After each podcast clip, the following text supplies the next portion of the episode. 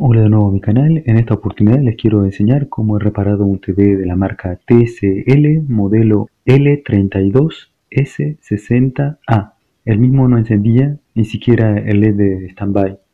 La placa es la 40-RT41XB-MPB2HG. Al no encontrar la hoja de datos de la placa, tuve que ser más precavido lo primero que supuse fue que el problema se encontraba en la zona de la fuente. Al revisar pensé que el IC LNB-6779B estaba fallando. Busqué la hoja de datos y corroboré que los voltajes de entrada y salida estaban mal. Pero no quería decir que el IC estaba averiado. Quizás los culpables eran los componentes a su alrededor. Reemplacé dos resistencias y un condensador electrolítico, pero no hubo mejora.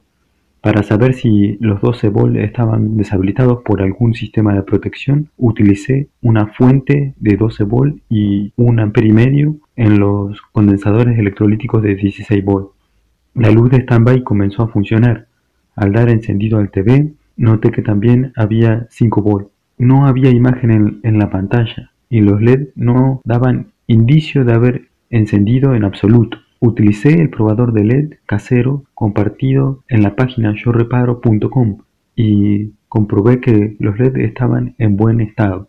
Esto último quería decir que el IC-OV3351TQP, que es el controlador de LED, se encontraría en modo protección. ¿Por qué estaba en modo protección? ¿Cuál era la causa? Al retirar la placa y girarla, vi que en la placa había una zona donde decía que debía tener 27 volts y se encontraba junto a la zona donde debía tener 12 volts. Entonces me decidí a retirar el integrado ED506S, que es un rectificador de recuperación súper rápida de 200 a 600 volts y 5 amperes. Para mi sorpresa, al retirar el componente comenzó a funcionar la luz de standby. Finalmente, reemplacé el integrado por el F04U150S de 1500 V y 4 A. Luego de esto, el TV comenzó a funcionar correctamente.